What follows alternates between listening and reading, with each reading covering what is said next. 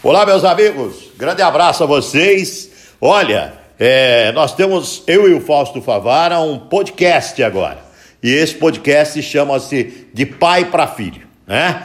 Então, é, é, muito difícil na, essa função eh, dentro do, do jornalismo esportivo você ter dois narradores dentro de uma equipe de esportes tão grande como é a Rádio Jovem Pan de São Paulo. E nós estamos lá. Eu já estou há, há 38 anos, entrei lá na Jovem Pan em 1982, e o Fausto Favara, é, que vai fazer esse podcast junto conosco. Já está há quanto tempo, Fausto?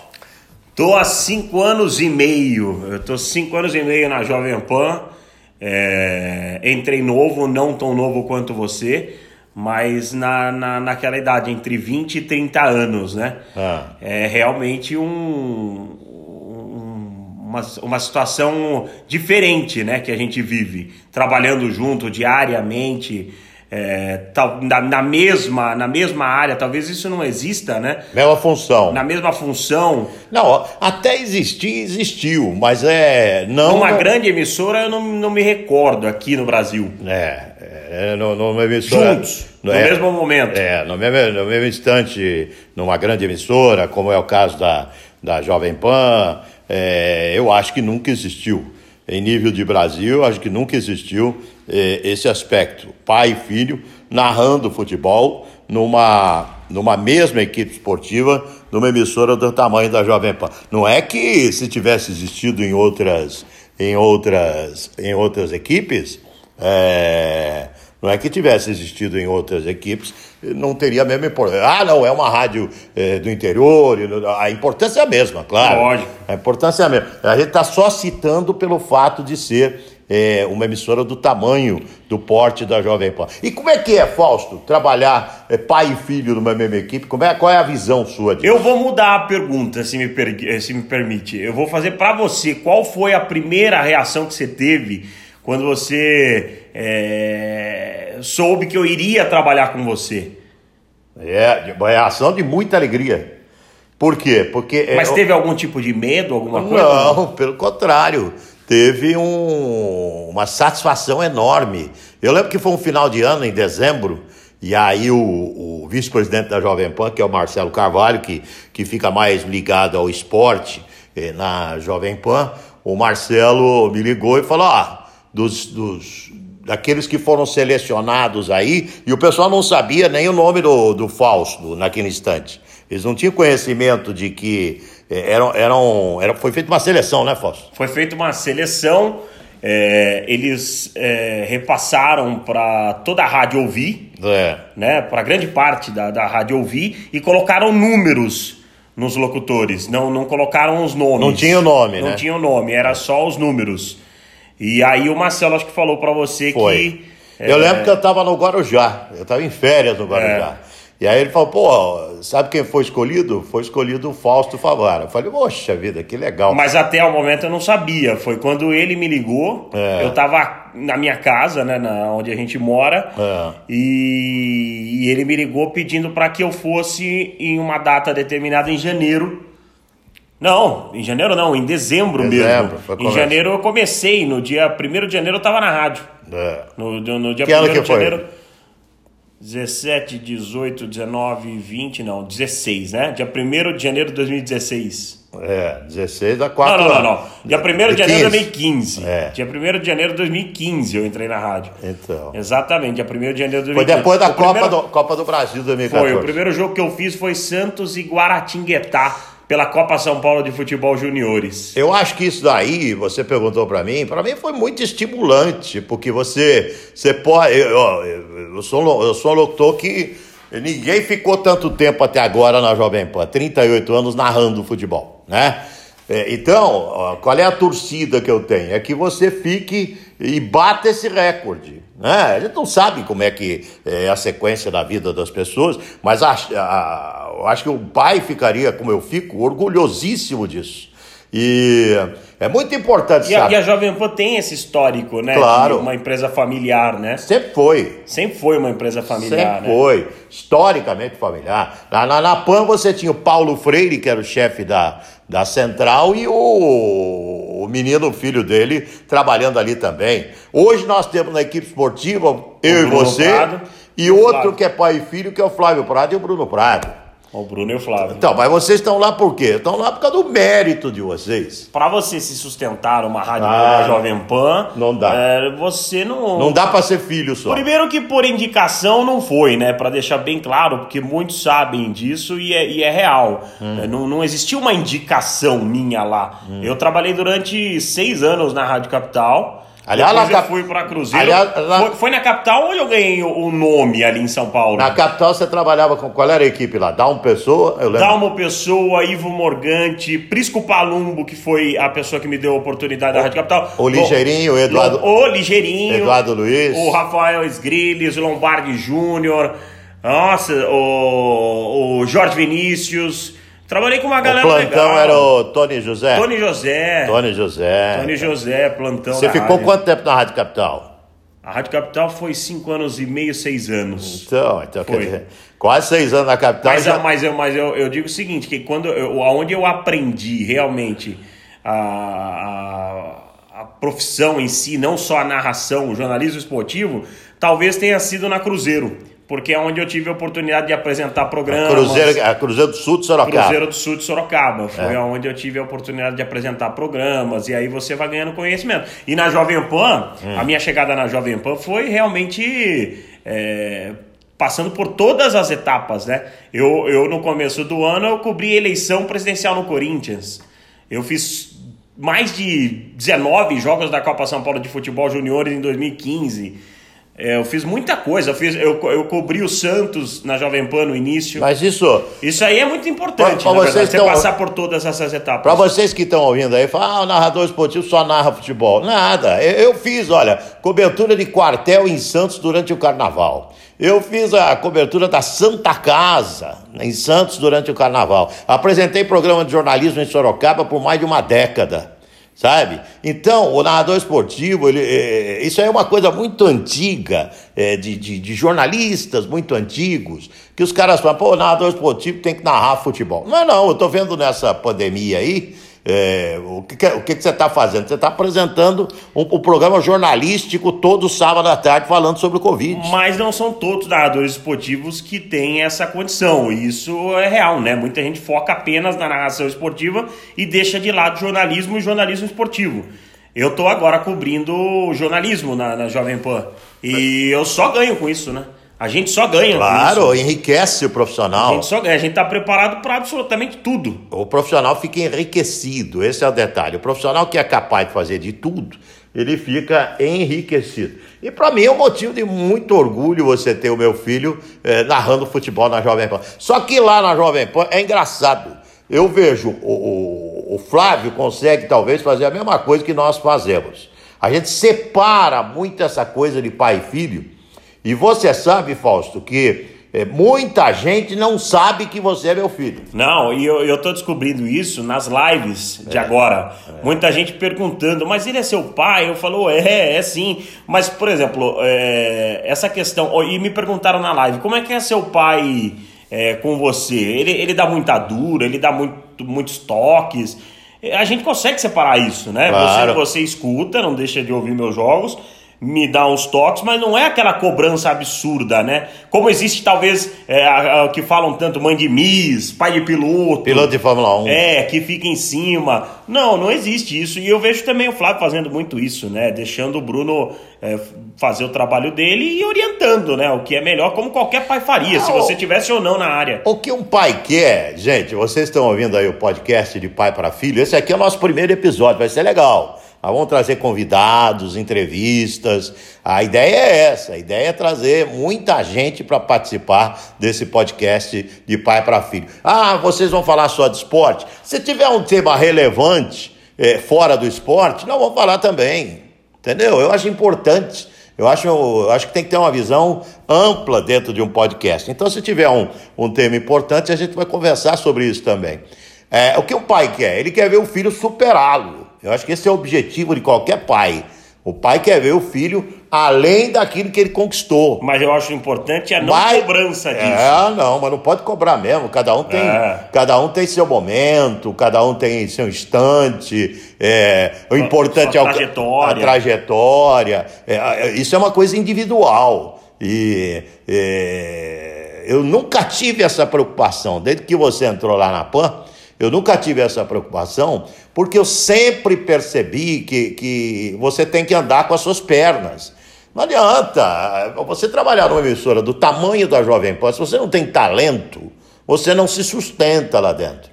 Por mais que tenha indicação, eh, padrinhagem, mas precisa talento para se sustentar sabe? Dentro de, uma, dentro de uma potência como é a Rádio Jovem Pan, que hoje não é mais rádio, né, Fausto? Não, hoje é uma televisão misturada com rádio, uma TV online que arrebenta a boca do balão. Hoje tem, tem a, a Panflix, a, uma o streaming. O streaming. É. Se você tem na, na, na TV Samsung, é, a Panflix, você é. tem no seu celular, enfim, você pode baixar. Só baixar aplicativo. Exatamente, com muito conteúdo, com muita informação, com esporte, entretenimento, jornalismo.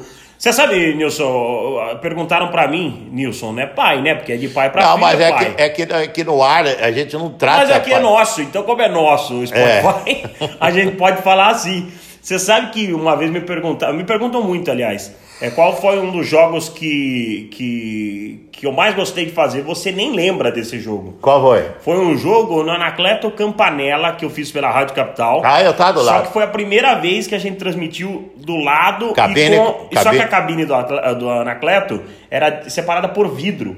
Então ali, para mim, é é, é, acabou sendo uma pressão, porque eu falava, meu Deus do céu, olha só, eu tô concorrendo, porque era uma emissora grande de São Paulo, eu tô concorrendo com o meu pai aqui do lado. Era ótimo. Mas era legal, esse foi um jogo que marcou muito a minha. A minha... E, e eu, eu não vou esquecer do primeiro jogo que eu fiz com você também, quando eu tinha, imagina, 15 anos, foi um jogo do Atlético Sorocaba, né? Você também escolheu o jogo do Atlético ao invés é. de escolher um jogo do São Bento. Errei, errei. Você falou para mim, vamos lá no SIC, e eu não queria abrir a janela de jeito nenhum. E aí você me pagou ainda cinquentão para eu fazer o jogo com você. Era ao contrário. E eu fui fazer o jogo do Fazer Atlético. não, gravamos. Gravamos, né? gravamos. Um gravador, né? É, mas... Você treinar, né? Mas foi tudo muito rápido, né? A minha trajetória foi rápida. Mas o rádio é isso. Por exemplo, a gente está gravando esse primeiro capítulo do podcast aqui, não tem uma linha escrita. Porque o rádio, o rádio, o, profissional de rádio, ele é capaz de ficar aqui durante duas horas falando sobre qualquer tema, falando sobre qualquer assunto, né? É, isso é, é nato ao profissional de rádio.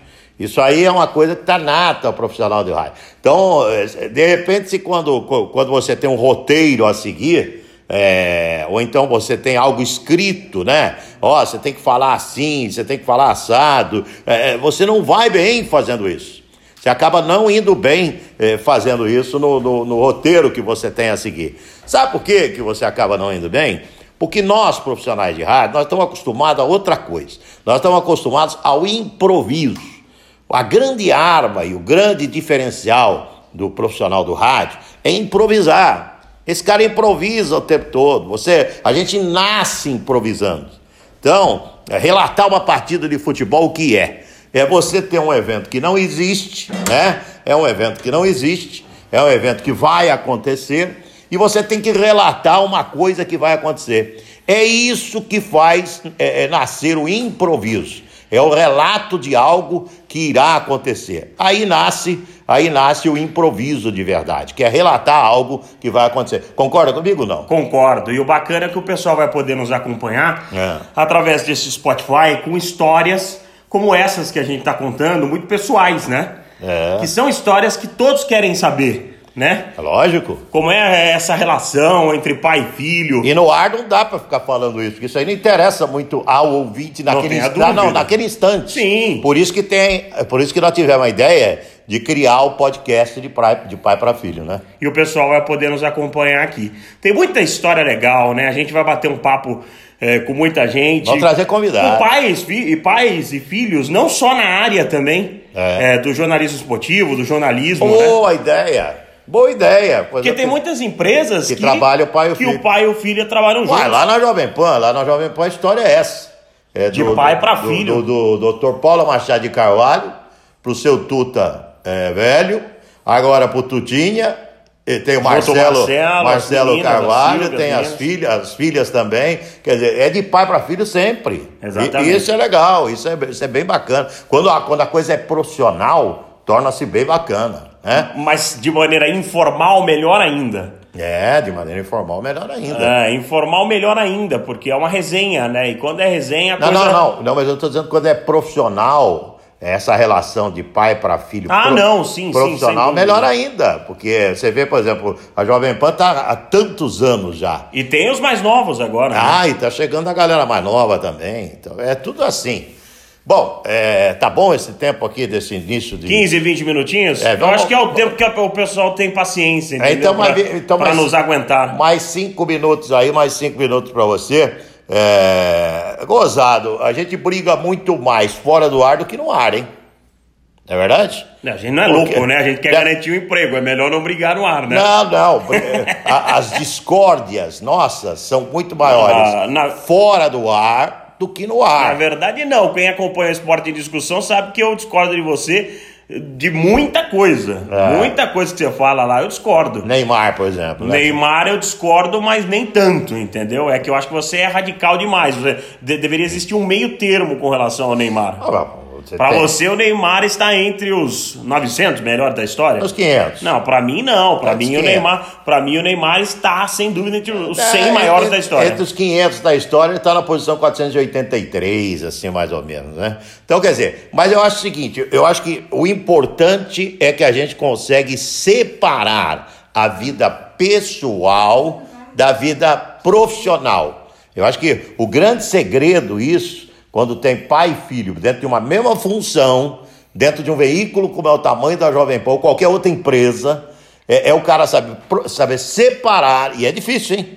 A vida pessoal e da vida profissional. É, é, ah, você torce para qual locutor lá na Jovem Pan? Torce para o Fausto, é óbvio. Isso é uma coisa óbvia, não tem, não tem como não ser né? A gente tem outros companheiros lá é, dentro da Jovem Pan, hoje está lá o José Mas assim como a gente respeita todos, né? É claro. Não, não só da Pan, como de outras emissoras. Claro, a gente claro. respeita claro. todos. A gente respeita todos. E aquele profissional que não respeita um outro profissional da área é um, é um profissional que não tem ética nenhuma. Entendeu? Respeita e admira, né? É, respeita. Porque como é que eu não vou admirar o, o grandes também da história? Eu só não, Isso é bobagem. Eu só não admiro quem não tem ética. Isso é. eu não admiro. Eu, eu acho que, o, acima de tudo, o profissional precisa de uma coisa chamada ética. Então, quem não tem ética, eu não consigo admirar. Eu não consigo admirar.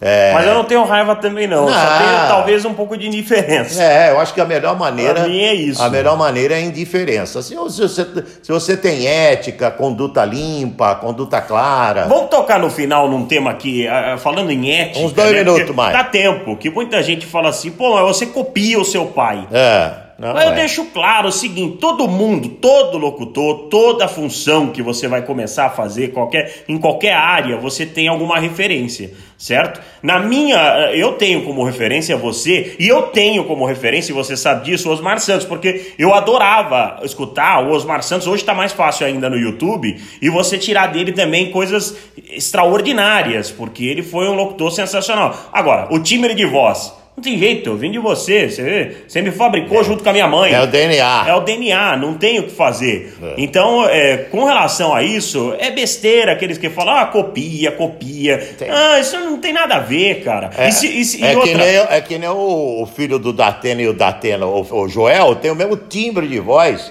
que tem o pai dele. Eu? Só, eu... Que, só que ele é um, um baita profissional também. E no começo de carreira, eu escutei eu não sei, eu, eu não vou me recordar de quem foi, mas foi na, foi na Rádio Capital. O cara falou assim: ó, pô, é, você lembra muito o seu pai narrando. Já que a gente não pode ter seu pai, a gente tem você. Eu falei: é ótimo, eu tinha 19, 18 anos. Imagina, pra mim era fantástico isso. Mas, ó, gente, então vamos chegando ao final desse primeiro de pai para filho. Começamos contando um pouco. Resenha. É, a resenha da nossa história profissional, e né? Tem muita ainda. Tem né? muita, então. Mas, mas nós vamos trazer convidados. Vai ter muita gente aqui falando de esporte, de futebol, de todos os outros esportes. Nós vamos trazer esse de pai para filho, é, é, assuntos pertinentes ao momento é, fugindo também da área esportiva sabe? Porque nós não somos jornalistas só de, de, de, de futebol ou de esportes. Nós não. somos jornalistas. Multiuso. É, jornalista multiuso, jornalista de verdade. Tá bom, Fausto, gostei. Valeu, abraço. Um abraço, junto. rapaziada. Valeu. Acostumem-se com o novo podcast Nilson César e Fausto Favara, de pai para filho.